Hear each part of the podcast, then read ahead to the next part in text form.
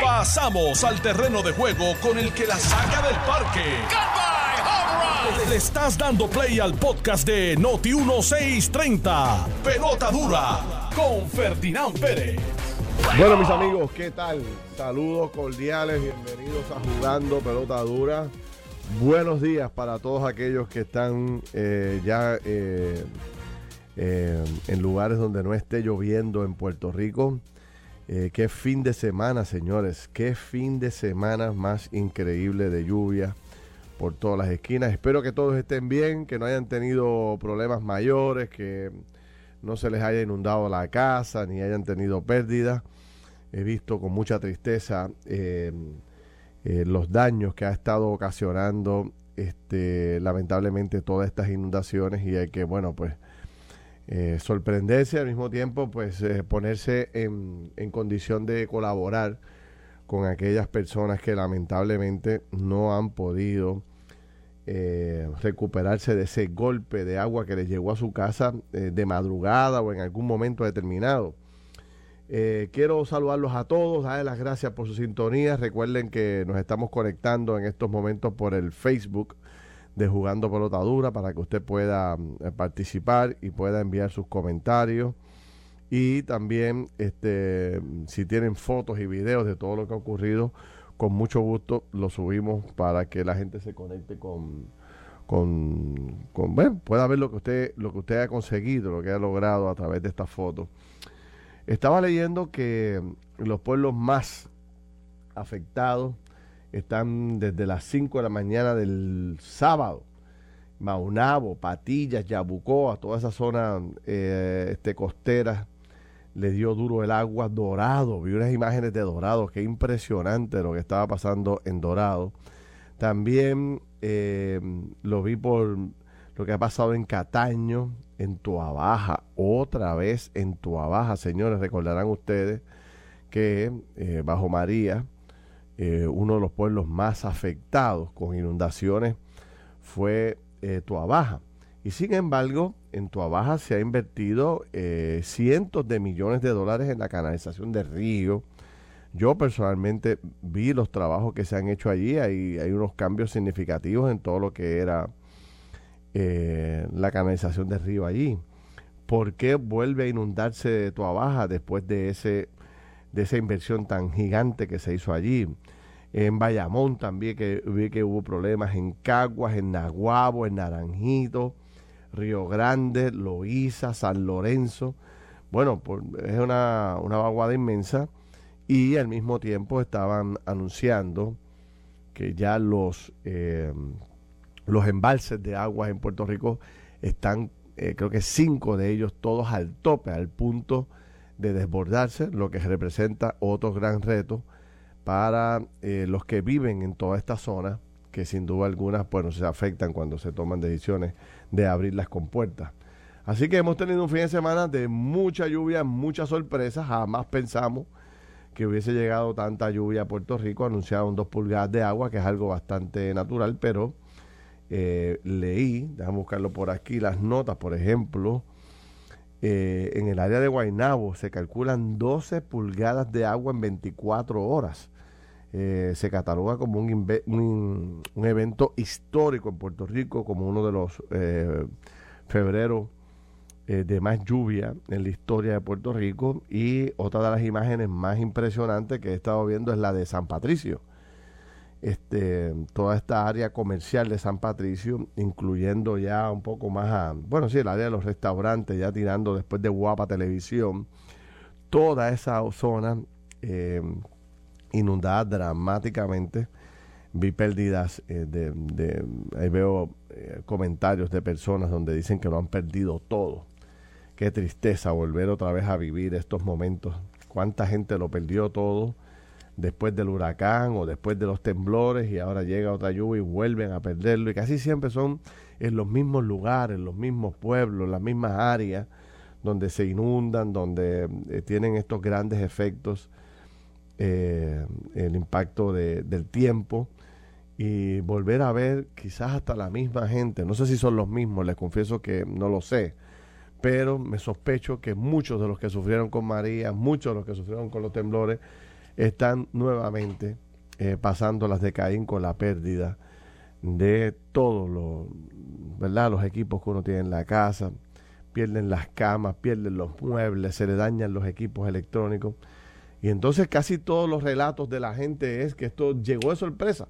Estábamos sacando un poco de agua y de momento llegó un impacto bien fuerte y, mire, entonces se enseñan dónde marca el agua hasta dónde llegó y sobrepasa la mitad de las ventanas en muchas de estas ocasiones. O sea que estamos hablando de cuatro o cinco pies de agua. Así que lo pierden básicamente todo, todo, todo, todas estas familias. Eh, mi deseo y mi aspiración es que el gobierno se mueva rápido y pueda ayudar económicamente a toda esta gente y también el sector comercial, el pueblo, las múltiples organizaciones sin fines de lucro que hay en Puerto Rico se muevan agresivamente para poder ayudar. Ya nosotros en tanto en este programa como en el programa de televisión, pues a través de nuestros equipos de trabajo estamos viendo aquellas familias que están dramáticamente afectadas para unirnos a ya sea levantar algunos recursos económicos, conseguirle los equipos que necesitan para que puedan este, recuperar rápido y no estén eh, sufriendo eh, tiempo de más. Eh, se anuncia que se suspende básicamente todas las, la, o la gran mayoría de las clases en el sistema público y la Universidad de Puerto Rico envió un comunicado posponiendo su comienzo de clase para el día de mañana. Así que este, veremos a ver cómo, cómo se maneja todo esto. Hay críticas ya, críticas muy fuertes por la forma en que el gobierno ha manejado esta crisis. No sé cómo usted la vea.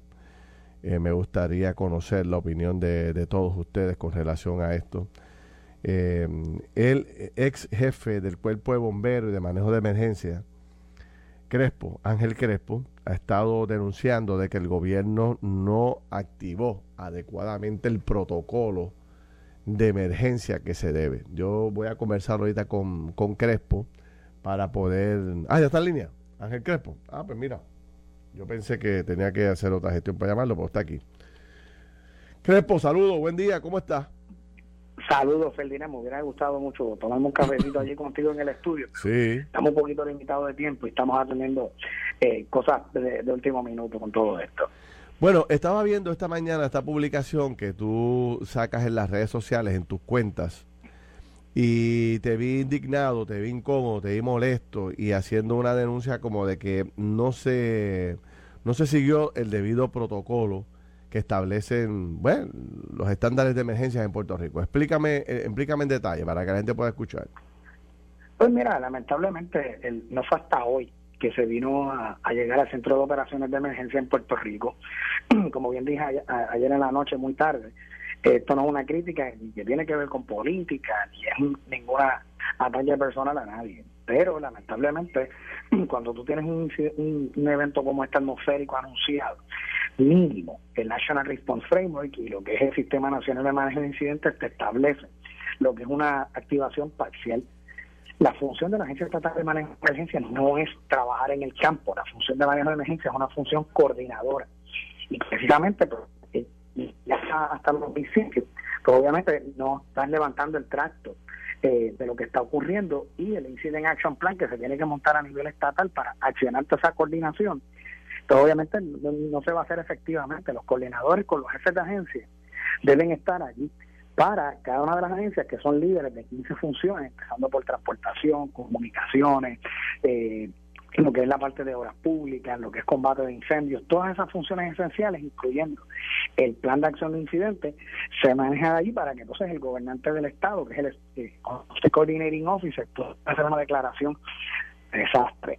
Al hacer esto de esa manera, pues entonces no está siguiendo el propio plan y FEMA, pues si, FEMA es engorroso el proceso, que la gente creo que ya sabe eso, pues peor todavía si no tienes el centro de operaciones de emergencia debidamente activado. Y esto por lo que pone de manifiesto Ferdinand lo que señaló Puerto Rico hace ya casi dos años en una carta que habían desmantelado la agencia estatal al ponerla debajo del DCP, que le agregaron burocracia, que hay un sinnúmero de escasez de recursos, porque manejo de emergencia no tiene maquinaria, para hacer nada. Emergencia lo que hace es que coordina. Ayer pudieron haber preposicionado equipos de la Guardia Nacional, hace más de 72 horas que estamos en esto, entre otros recursos, y pues me, me duele, ¿verdad?, ver al pueblo sufriendo, gente que ha perdido todo, y habiendo los recursos y el, y el procedimiento escrito de cómo se hace esto, pues que no lo sigan.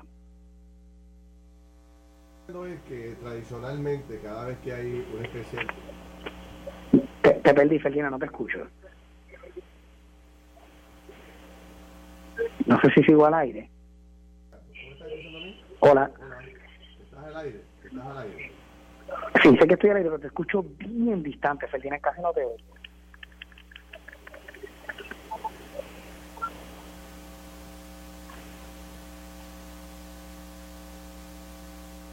Sé que estoy al aire, pero de verdad que no, no escucho nada de... de bueno, pues tenemos un problema, Desde la un problema técnico. Ahora, ahora sí los escucho. Ahora me oye, ok. No, lo que te planteaba era que tradicionalmente cuando hay algún tipo de evento de esta naturaleza, eh, que todos reconocemos que es una especie de emergencia, siempre hay esta famosa conferencia de prensa en el COE, que se llama, ¿verdad? Donde todos los jefes de agencia son convocados precisamente por el director de la Oficina de Manejo de Emergencia para este, atender eh, ¿verdad? la crisis. Esa, esa conferencia de prensa y esa activación de todos los jefes de agencia con el director de manejo de emergencia dando instrucciones al país y como que moviéndose eh, coordinadamente todo el gobierno, eso no lo vimos. Sí, y, y, y, y no lo viste porque no ocurrió. Eh, de hecho, si miras lo que han estado expresando hoy, es justificando que no hubo tiempo. Mira, no, o sea, esa es la función de la agencia. Aquí, pues, esto no es un ataque a- a- al compañero Correa, que está allá al frente, pero precisamente por eso es que se habla de las cualidades que debe tener esto, esto no, es, no es búsqueda y rescate, esto no es una reacción. El- la- es coordinación, ese es el trabajo en la, en la agencia. Eh, es una labor de coordinación y lamentablemente no se llevó a cabo ese, ese salir hacia los alcaldes. Tú, tú puedes atender los alcaldes desde allí. Sí, en algún momento dado se envía muchas veces al gobernante o muchas veces el director del COE en algún momento dado sale y- y llega personalmente a ver algo, pero el trabajo que hay que hacer de coordinación tiene que ser en el centro de operaciones de emergencia, eso es básico. Y no haber llevado a cabo esa activación, entonces no, no es un mensaje uniforme. El sábado sale en el nuevo día, pues en voz de niño haciendo una alerta a la ciudadanía que se queden en la casa. O sea, esto es una, declaración de desastre mayor, probablemente en la mayor parte de estos municipios. No indujeron, en mi opinión, a error al gobernador. El gobernador debió hacer este llamado desde el centro de operaciones de emergencia. Digo, al final el gobernador va donde determina su calendario. ¿sí? Pero si tú miras históricamente lo que ha ocurrido, de hecho no hablo a nombre aquí, yo hablo con personas que han manejado incidentes como este con mucha más profundidad que yo. Estamos hablando de Epifanio Jiménez que me llamó esta mañana y me dijo, Crespo, estoy 100% de acuerdo. Y muchos empleados de la agencia, que hasta funcionarios del gobierno me llamaban a mí el sábado y domingo, Crespo, no nos han dicho nada, no nos activan. ¿Qué se hace en estos casos? Y pues para no Wow. ¿verdad? De fuera del gobierno recibir ese tipo de llamadas porque estaba la gente perdida. Yo obviamente pues no quiero crear una controversia con esto, lo que hago es una acción afirmativa para que se repiense cómo se están haciendo las cosas, porque esto fue un evento de lluvia, imagínate que esto fuera eh, una tormenta. Una Eh, pregunta, yo Crespo. pienso, un sismo que no te avisa, Ferdinand, un sismo no avisa. Una pregunta, ¿me escuchas, no? Este, Sí. eh, esto que tú estás definiendo como protocolo, eso no es un protocolo que cada jefe de agencia se inventa cuando llega allí de director de manejo de emergencia. Es un protocolo ya que está estándar para que el país se mueva ca- para, para cada emergencia, para cada catástrofe. Correcto, eso está definido y está también definido por el voy a decir el nombre para que la gente lo pueda ver ahora mismo. Usted vaya a su buscador de internet, a Google o el que usted prefiera, y escriba National Response Framework. Ahí está el documento y lo descarga en PDF y te dice todo esto que te estoy diciendo clarito. Ujú. ¿Y tú crees que esto tiene que ver porque este, la Oficina de Manejo de Emergencia ha perdido la fuerza, la, la independencia que tenía antes y a estar debajo de esta sombrilla del Departamento de Seguridad Pública, quizás Nino quería hacerlo, quería montarlo como corresponde, pero eh, no teniendo la autoridad le cambian los muñequitos. ¿Podría ser algo parecido a lo que estoy planteando? Eso es una posibilidad, pero definitivamente la capa de burocracia del DCP sobre manejo de emergencia, tú sabes, Felina, que eso lo hemos hablado a nauseam, Sí. eh, no debe no debe ser, y no lo decimos nosotros, lo dijo la región 2 de China en una carta a la pasada gobernadora Wanda Vázquez, que eso lo deben desarticular ya. Veo. Entonces, eh, Gracias a Dios no ha habido muertes ni nada por el estilo, pero definitivamente la forma en que se activó todo este asunto de la emergencia no fue la más correcta para ti. No, no, no. ¿Tú has, no ¿tú has podido hablar con algún alcalde? Yo voy a hablar con unos alcaldes ahora. ¿Tú has podido hablar con Yo no he hablado con alcaldes de la región afectada, he hablado con alcaldes fuera de la región afectada, pero obviamente los alcaldes también agradecidos porque vieron una presencia allí, pero muchos alcaldes nuevos en esa región. Eh, ellos quizás desconocen lo que es el centro de operaciones de emergencia a nivel estatal y pues sí está chévere la visita pero no activaron el centro de operaciones de emergencia. ¿Qué, debía qué debía haber hecho qué debió haber ocurrido que no ocurrió en detalle para entenderlo bien. Mira si el viernes te anuncian que viene un evento de lluvia y hay que darle esta a, a la agencia verdad si la agencia no vio esa cantidad de lluvia en el pronóstico, pero el sábado ya de operaciones te empiezan a llamar por el incremento de llamadas, en ese momento debe ocurrir una activación mínima parcial o activación total. Allá el domingo no había excusa alguna para no haber activado el centro de operaciones full, full activation. Esto lo puede la gente ver claramente, te dice la doctrina, ¿verdad? Y la guía cómo se tiene que hacer esto. Yo quiero dejar claro que eso no, no es un invento, es una orden del presidente de los Estados Unidos que eso se, se ejecute de esa manera.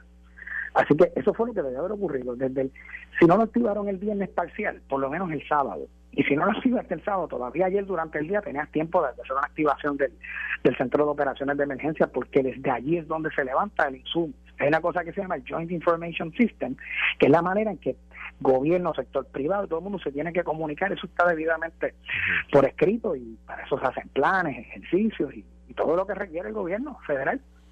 Eh, eh para aquellos que dicen que es una crítica tuya a la administración, ¿cómo lo, cómo lo atiendes?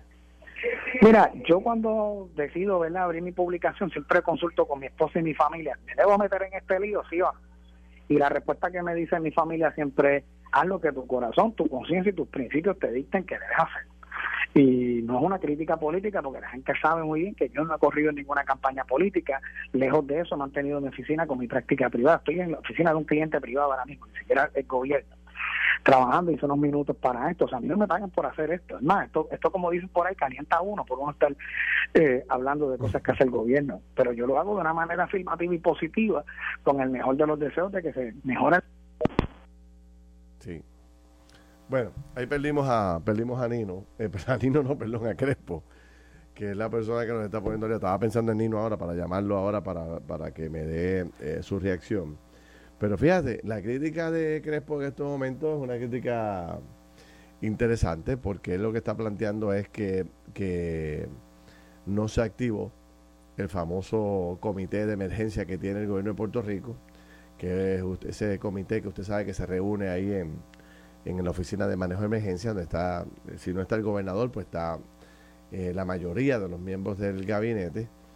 Y entonces se supone que eso tenga la función de, de coordinación. O sea, en un solo lugar se recibe toda la información y en ese mismo lugar están todos los jefes de agencia y por lo tanto se hace más fácil tomar decisiones y enviar equipos, enviar este materiales, ayudar a la gente, rescatar a la persona porque la, llegada, la llamada llega a ese lugar y de ahí esa llamada eh, se recibe y está hay gente de todas las oficinas de gobierno, porque así establece el protocolo. De hecho, cada agencia de gobierno tiene un oficial para atender el tema de las emergencias cuando hay una emergencia como esta. Y entonces, pues si hace falta catre, pues aparece quien los tiene. Hace falta un equipo pesado, pues aparece otra agencia que los tiene. Si hay que ir a rescatar, ahí está la agencia que rescata, etcétera etcétera, ¿no? Eh, y lo que plantea Crespo, que fue director de la Oficina de Emergencia, es que hay un protocolo y que automáticamente cuando se define una emergencia como la que había durante el fin de semana, es obligatorio el que este comité se active. No sé, este, tengo a Nino Correa, pero lo tengo por el celular. Déjame decirle a Nino, Nino, te voy a llamar, te voy a llamar desde aquí, espérate, te voy a llamar desde aquí ahora, desde la oficina, desde, desde desde eh, de aquí, de la cabina. ¿Tú lo tienes allá? Llámalo, llámalo ahí, mente maestra. Obviamente Nino quiere reaccionar y eh, le voy a dar todo el espacio. Tengo que hacer una corta pausa. Vamos a hacer la pausa, si es posible. Es posible. Para que entonces podamos buscar a buscar a, a Nino y arreglar todo este enredo que tengo de comunicaciones donde oigo tengo dos micrófonos, cámaras regadas. Déjame hacer un arreglo aquí del estudio. Voy a una corta pausa, mente maestra, y regreso entonces con Nino Correa para reaccionar a lo que dice.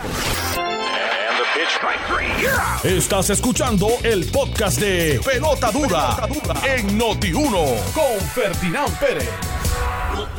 Bueno, regresamos aquí a Jugando Pelota Dura. Eh, acabamos de terminar la conversación con Ángel Crespo, que fue el director de la Oficina de Manejo de Emergencia, un poco destacando la forma inadecuada que plantea él en la que se llevó eh, los trabajos durante el fin de semana eh, con relación a las lluvias. Eh, he recibido un montón de llamadas, pero aquí está don Nino Correa, que es el director de la Oficina de Manejo de Emergencia, a quien le hemos reconocido siempre grandes cualidades sobre este tema. Eh, Nino, ¿cómo está? Saludos, eh, saludos. Gracias por lo del don, pero dime, Nino. Tú sabes que, eh, tú sabes que es por respeto, tú sabes que es por respeto y cariño. yo lo sé, mi hermano, yo lo sé. Y saludos a todos allá. Estoy aquí con el secretario de Seguridad Pública también, atendiendo, ¿verdad? La situación este que nos pasó este fin de semana. eh, pero nada, y escuchando las cosas, ¿verdad? La gente eh, llama, eh, verifica. Tuvimos una conferencia de prensa esta mañana y aclaramos muchas cosas que son importantes, ¿verdad? Aclararlas dentro del marco del tiempo que uno tiene para poder atender unas cosas, pero pues estaba escuchando y quería, pues, no sé, alguna pregunta que tengas para nosotros. Bueno, eh, ya, ya, ya tú escuchaste a, escuchaste a Crespo, Crespo dice... No, no, no lo oí completo, sé que eh, hizo un video, lo envió por las redes. Sí. Eh, no sé de verdad, porque es triste que por un lado, pues, tú informes que dentro de los argumentos que tú haces hay una falla, menciones las guías que las tenemos créeme, bien clara, porque realmente antes de que Ángel pisara el negocio del manejo de emergencia, nosotros llevábamos allí un rato. Yo pasé por el cristal de 10 directores de, de, agencia. Ángel lo que estuvo fueron seis meses. Y entiendo unas cosas de una manera. Mi exhortación a la gente es que lleven al tiempo hacia atrás. Esto ha cambiado. Después de cuatro años para acá las cosas han cambiado.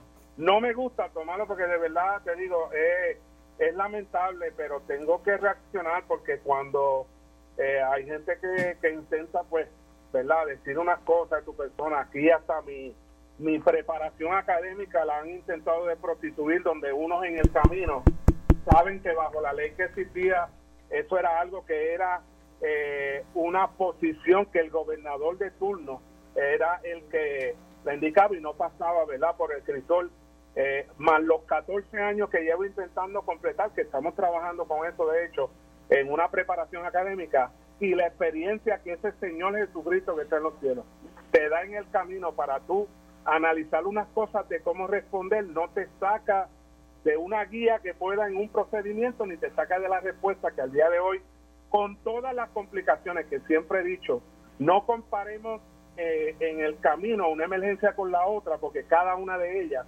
en todos los años que llevamos en esto es distinta y que esta reacción que tuvimos al día de hoy, gracias a Dios, estamos atendiendo a nuestra gente, estamos atendiendo a la comunidad, los alcaldes, todo el grupo de trabajo que existe hoy, porque es que nos toca hoy atender esto, reaccionamos de la manera correcta, estuvimos allí, atendimos la situación y hoy podemos decir gracias a Dios que con la cantidad de peligros que habían allí, no perdimos la vida de una persona y eso vale y está en una balanza por encima de cualquier cosa. Hey, Ferdinand, eh, buenos días. Alexis Torres por aquí, ¿cómo estás? Eh, eh secretario, saludo, ¿cómo está usted? Bienvenido también. Bien, gracias a Dios. Quería comentarte también, adicional a lo que ¿verdad? y no acaba de decir, eh, y, de cierta manera siempre ¿verdad? retornamos a lo mismo que eh, al Departamento de Seguridad Pública. Yo te puedo decir sin que sin ningún tipo de duda que hoy en día estamos más unificados operacionalmente y ese es el propósito de, la, de, lo que es el departamento. En un momento dado, eh, ¿verdad? Se, se, habló de quizás de, que eh, se hubiese tomado una decisión a nivel de, departamento, de secretario. Eh, te tengo que decir que en todo momento he estado con Nino en conversación, no solo con Nino, sino que también con el gobernador de Puerto Rico desde el viernes, desde que comienzan esta. Hasta que comenzamos a hacer estos planes de trabajo eh, y trabajar con la situación. De la misma manera, siempre reconocemos que los alcaldes y las alcaldesas son los primeros respondedores, que a quien ellos somos nosotros que nos debemos. Eh, y, y realmente la situación como, como, como llega, que se esperaba una cantidad de lluvia. Definitivamente eh, vemos los resultados en el día de hoy, que son, eh, son mayores, y en base a eso es que uno reacciona. Nosotros decidimos trasladar el COE a la calle, donde realmente el pueblo de Puerto Rico nos necesita en estas situaciones de emergencia. Le damos las gracias a los medios que fueron, estuvieron eh, momento a momento con nosotros, eh, llevando la información al pueblo eh, y trabajando mano a mano. Hay unas áreas que fueron impactadas, que tuvimos la oportunidad de visitar y, y ¿verdad? lamentable, lamentable por demás el barrio Candelaria de Coabá, eh, Juana Matos en Cataño, son áreas que realmente estamos trabajando con los alcaldes, esperando que nos, eh, ¿verdad? Eh, la evaluación de ellos que no, no la sometan para nosotros proceder a, informarlo al gobernador y al final del día él va a tener ¿verdad? la decisión de cómo nos vamos a mover hacia adelante. Pero la, línea eh, está en que el Departamento de Seguridad Pública unifica los recursos eh, en, el, en el caso eh, en particular donde una casa eh, cogió fuego en, uno de los de, de los adaptores de la electricidad y allí mismo el, comisionado se presentó con su equipo de trabajo y se trabajó. esa, esa es la línea y eso quería ¿verdad? ponerlo en contexto aquí en el transcurso de la entrevista. Ok, pero les pregunto a ambos, este lo, que plantea Crespo, ¿verdad? Y yo no soy experto en el tema, pero, pero lo que él plantea y que yo pude entender es que para este tipo de emergencia se supone, o para este tipo de, de, de, actividad de tanta lluvia, donde se habla de, de, 12, 14, 16 pulgadas de agua, eh, eh, se plantea que había que activar obligatoriamente el COE, eh, allá el centro de mando, y que el centro de mando lo que hace es este la coordinación de todos los esfuerzos y de todos los detalles. Y que eso no se dio y que eso no se hizo y que dice el reglamento pero, Pero mira, yo, yo, lamento de verdad mucho, porque no, de verdad no quiero opinar en una cosa que no es necesaria, pero sí te digo que el COE estuvo activo desde la situación y la información que recibimos del Néstor Morales, como bien sí escuché. Eh, yo estoy en comunicación con el Néstor desde la semana pasada, con el señor Landy Olivares, de FEMA, quien es la persona que evalúa y analiza precisamente las guías que comenta el señor Crespo. Eh, y son guías que utilizamos que en lo administrativo tú desarrollas un conocimiento para tú responder. Y eso fue lo que hicimos. Que lo hicimos de una manera distinta, esa es la responsabilidad que sobrecae en nosotros y para tú definir cuál fue nuestra respuesta, eh, para entonces hacer un argumento tendríamos que analizar si verdaderamente lo hicimos correctamente. Y sabes qué, hoy lo hicimos correctamente porque los alcaldes tuvimos comunicación directa con ellos, son los primeros respondedores. En el National Response Framework, como establece en 1, 2 y 3, no significa que la emergencia, que cada una de ellas varía por su magnitud, que fue el evento que nos pasó, tú no lo puedes comparar con un evento como ahorita me comentaron, y en un terremoto, pues en un terremoto sí se activa el COE de una manera distinta, pero es terremoto. En un huracán, en un huracán, antes, durante y después, tú haces unos ajustes y vas activando, basado en la información que el mismo Centro Nacional de Meteorología nos da. En esta ocasión fue que en el camino, por la cantidad de tiempo mínimo que tuvimos, había que responder y reaccionar. Y tú cuando vas a la calle y habla de la importancia de tener esa interacción. Los jefes de agencia, los coordinadores interagenciales centrales, los que Ángel Crespo sabe que se sientan allí en el COE, los primarios, junto con este servidor, estuvimos en la calle depurando y levantando. O sea, la, contestación es que eh, en vez de estar en una oficina como lo hacían antes, desde allí haciendo anuncios, ustedes movilizaron todo su equipo a la calle. Esa es la contestación. Por, eso, mira, este, que es lo que yo digo, este, palo si y palo si no boga. Es, increíble, de verdad. O sea, porque desde afuera tú puedes decir muchas cosas basadas en la experiencia que en el camino tú tuviste. De hecho, estuvimos en esa experiencia que tú puedas expresar. Estuvimos allí, allí estábamos en la calle, no no se trata de, del trabajo en el field y el trabajo administrativo en una oficina. Se trata de la interacción que hay entre una cosa y la otra. Y ahora tenemos plataformas como el sistema WebPOC, que antes no lo había y ahora nos da la ayuda de que tú no tienes que activar un COE indirecta directamente, como lo puede ser un evento que cambie las cosas de ahora para ahora como un terremoto, o, o que sea un evento que tú estás recibiendo información y tú puedes atemperar lo que fue tu respuesta y eso fue lo que hicimos con jefes de agencias, secretarios de las agencias primarias que responden y el coordinador interagencial en conjunto con el grupo de trabajo de los municipios más afectados.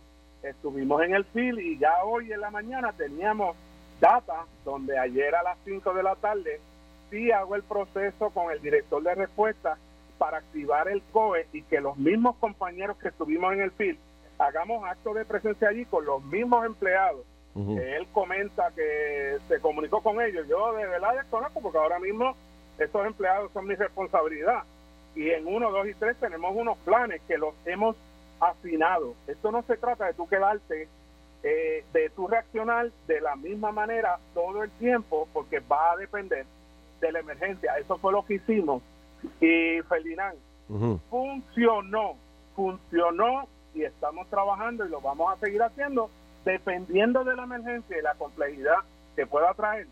Vamos a seguirlo trabajando. o sea, eh, eh, esa es la, en gran medida, ahí es que está un poco la contestación y, la nueva noticia. Es, ustedes van a, están cambiando un poco el, el, la, la, acción tradicional del gobierno y se van a, autoconvocar conforme a, la, a, la, necesidad o a la urgencia. Si hay que ir a la calle, se va a la calle. Si hay que estar en el centro, está en el centro. Exactamente. Fue atípico lo que nos pasó porque sí se esperaba una cantidad de lluvia de una a dos pulgadas.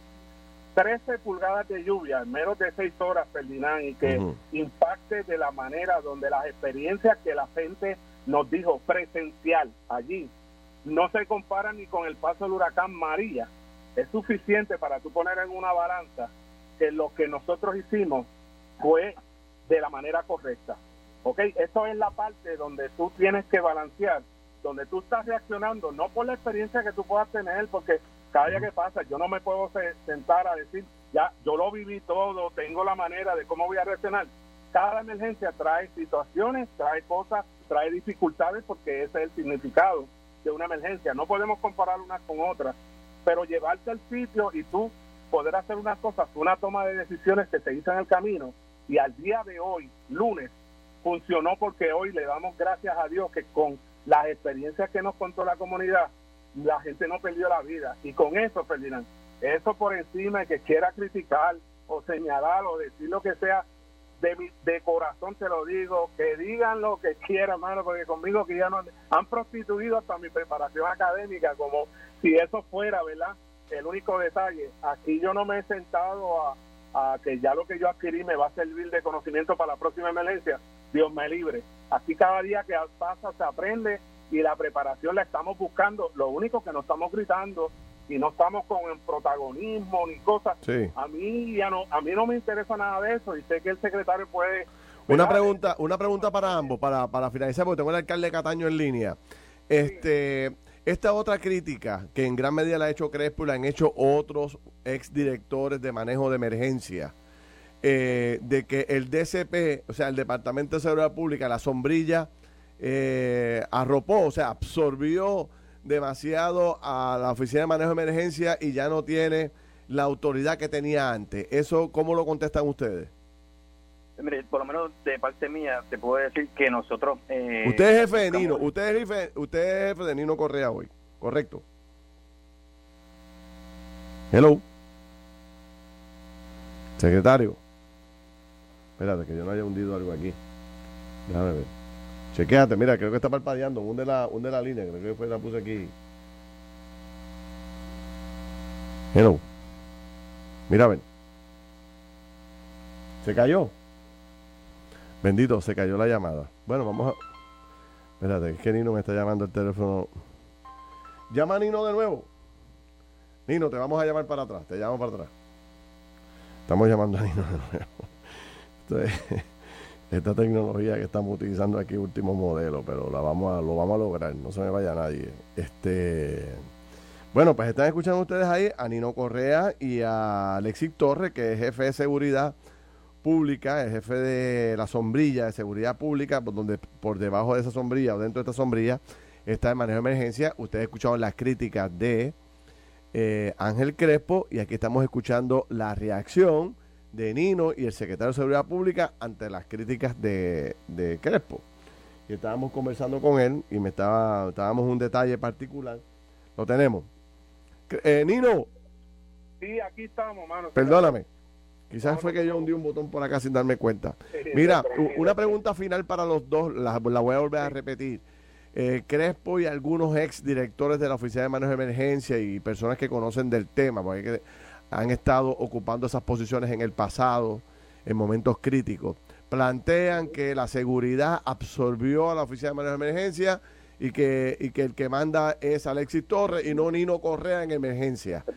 Alexis, Alexis es el jefe de Nino. Obviamente tiene que responder a una estructura, pero ¿cómo funciona esto operacionalmente cuando viene una emergencia? Para atender la crítica que ellos están planteando.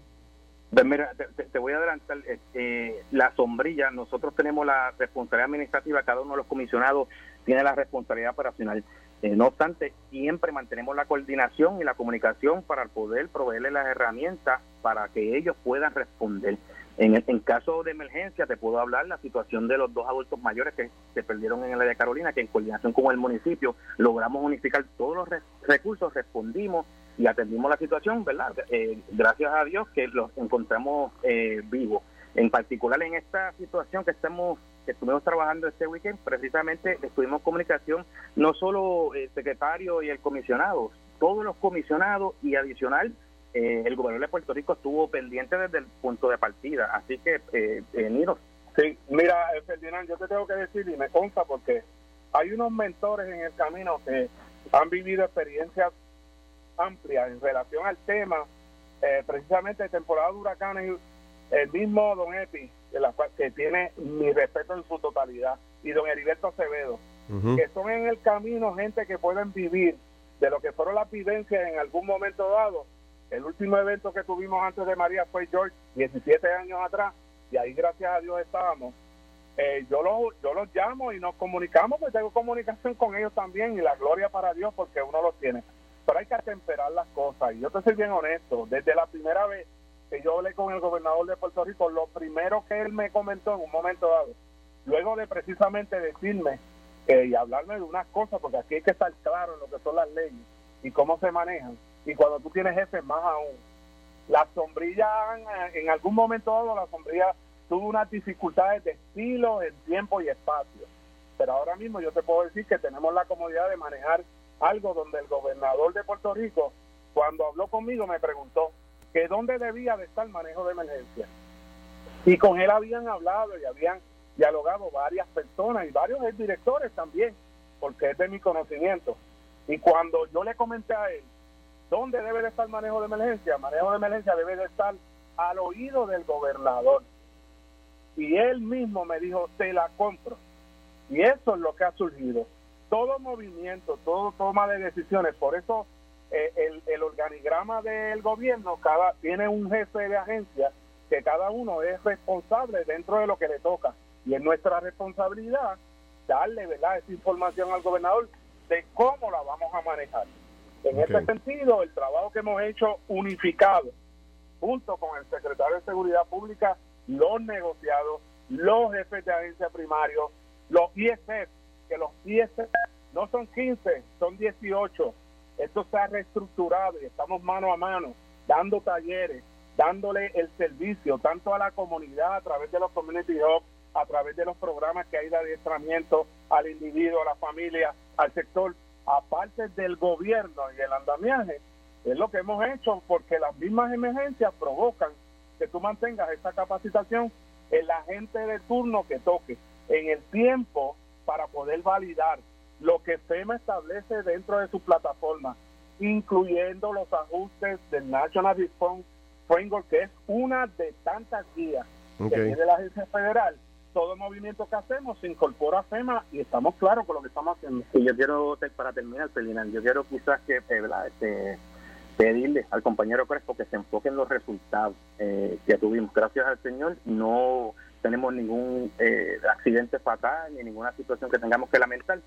Y a la misma vez, respetando sus expresiones, nos podemos sentar a dialogar. Este, obviamente, en la vida para lograr evolucionar tenemos que cambiar. Y eso es lo que estamos trabajando con el equipo de trabajo y ese es el norte del Departamento de Ciudad Pública. De, hecho, y Ferdinand, no significa que, es que cada emergencia ahora vamos a estar en la calle. Vuelvo y repito, la toma de decisiones en un momento de lo que hagamos, lo que estamos, va a depender de la situación de emergencia que tengamos.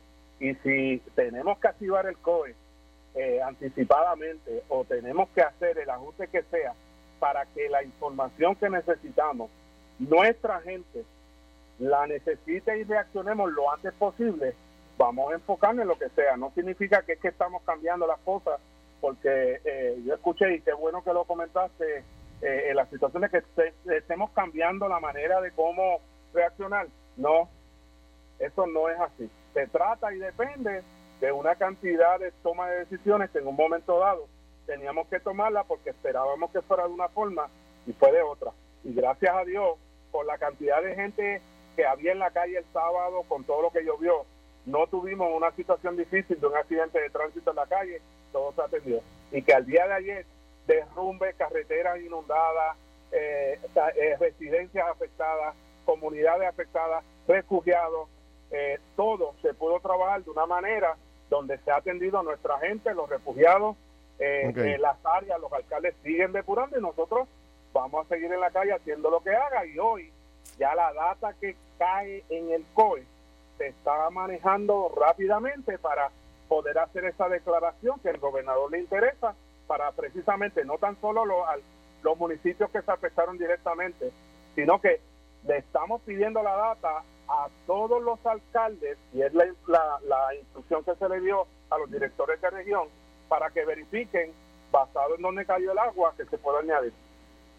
Bueno, pues Nino, eh, Alexi, gracias. Me parece que ustedes han sido muy claros en sus planteamientos y tienen, ¿verdad? Este, eh, cómo es que nos han descrito cómo es que el departamento y la oficina se han movido en esta emergencia. Y me parece interesante todo lo que está ocurriendo. Lo importante al final del camino es que eh, el departamento y tanto la oficina se muevan con la agilidad que han acostumbrado a hacer durante toda la vida. Y que, y que, y que Nino y que Nino tenga luz verde para actuar en todo lo que tenga pendiente porque este es el hombre que sabe. Nino es el hombre que sabe que el país, y que el país confía y que el país confía cuando Nino eh, levanta la mano y dice por aquí es que pues hay que hay que darle la gloria para Dios. Hay un grupo de trabajo de verdad te digo mi respeto siempre porque de verdad los alcaldes sus oficinas municipales de manejo de emergencia su, su, los jefes que hay ahora o sea la comunicación ha sido súper efectiva y la gloria para Dios. Uno reconoce por la razón por la cual Dios nos tiene y te adelanto Ferdinand Verde la tiene la tiene desde antes de yo muy bien, muy bien. Pues perfecto, tremendo. Gracias a los dos. Voy a hablar con el alcalde de Cataño, que parece que está pasando algo allí, Nino. No te desconecte mucho por si acaso eh, hay alguna reacción del alcalde. Los muchachos, están allá, los muchachos están allá y Julio tenemos línea directa, así que para Muy bien. Pues gracias a los dos, agradecido. Está el alcalde de Cataño con nosotros, eh, el nuevo alcalde de Cataño, Julio Alicea. Alcalde, saludo. Saludos, Ferdinand, a ti y a tu radio escucha. Perdone que lo haya dejado esperando por tanto tiempo, pero ya usted sabe que la conversación era, era importante. Cuénteme, ¿cómo, ¿cómo está Cataño? Ajá, antes de eso, yo, yo quiero responderle al señor Trespo. Eh, Ajá, cuénteme. Con relación a, sus comentarios, porque los escuché. Eh, yo soy un alcalde nuevo. Eh, yo no necesito un gobernador haciendo una conferencia de prensa. Yo no necesito a Nino Correa en una conferencia de prensa tampoco al, secretario de Seguridad Pública, a, la secretaria de la familia en una conferencia de prensa y a sus ayudantes robando cámaras. Yo no necesito eso. Yo necesito que esa gente, lo que acabo de mencionar, estén en la calle, que estén en la calle. ¿Por qué digo esto? Porque la gente siente paz cuando ven que el Estado se compromete con ellos. Eh, es como el, acusado tú, eres abogado y el acusado, si va solo, tiene temor, pero si ve que va acompañado de un abogado, siente paz y siente seguridad. Y eso fue lo que hizo el, el Estado, salir de las cámaras, de las conferencias de prensa, para, para meterse en la situación de él personalmente. Aquí vino el gobernador, aquí vino Nino, aquí vino la secretaria de la familia, aquí vino vivienda, aquí vino el secretario de Seguridad Pública, y eso nos da paz. A los alcaldes nos da paz y a la gente les da paz. No, no, no, no nos queremos ver en, en COE robando cámaras allí. Los queremos en la calle, en la calle, como lo están haciendo. Y, y felicito al señor gobernador. Muy bien. Bueno, pues entonces Cataño, todo bien. Eh, eh, la oficina de manejo de emergencia se movió eh, adecuadamente. Algo más con Cataño. ¿Cómo quedó el pueblo? ¿Cómo quedó el pueblo con la lluvia? Esta mañanita recibí una llamada del, secretario del, de Recursos Naturales autorizándome a abrir las compuertas, gracias a Dios. La mareja, la marejada está baja. Vamos a estar tres horas con las compuertas abiertas. Eso significa las viviendas que están impactadas con cuatro pies de, agua, que son aproximadamente 150, baje a un nivel de, dos pies o menos. Hoy estamos censando Puente Blanco, eh, viendo casa por casa eh, las necesidades y las pérdidas de miles de miles de dólares. Son, muchas hasta ahora que usted haya podido identificar, son muchas los sectores y las casas afectadas. La, más afectada ha sido la de la barriada Guanamato, y, el nivel de agua ha sido de, hasta de cuatro pies. A la gente lo perdió todo allí, 150 casas que son terreras, vehículos eh, perdidos bajo el agua, con el agua hasta el, hasta el tope. Eh, eh, y hay, hay, hay, ayuda, hay, ayudas para esa gente, alcalde. O sea, se puede identificar tanto ayudas municipales como estatales, eh, federales. Sí, no, no. Por lo menos a nivel municipal he designado a, través de, de la Oficina de Finanzas un presupuesto de 600 mil dólares en adición a 250 mil dólares que empezando el año le, le, transferí a la Oficina de Ayuda al Ciudadano. Van a estar recibiendo la ayuda directa del municipio. O sea, no vamos a esperar por el Estado. El municipio tiene el dinero, y mi compromiso con la gente de mi pueblo es que el dinero le va a llegar a la gente y le va a llegar rápido. Muy bien. Eh, tengo que felicitar, aprovecho la oportunidad al secretario de Vivienda. Ahora mismo tengo nueve refugiados, que están entrevistándolos para trasladarlos a, hogares seguros a través del programa de sección 8. Eh, los jefes de gabinete tienen que estar en la calle, tienen que estar en la calle, no robando 30. Bueno, pues alcalde, gracias. Esto fue el podcast de Noti1630. Pelota dura con Ferdinand Pérez. Dale play a tu podcast favorito a través de Apple Podcasts, Spotify, Google Podcasts, Stitcher y notiuno.com.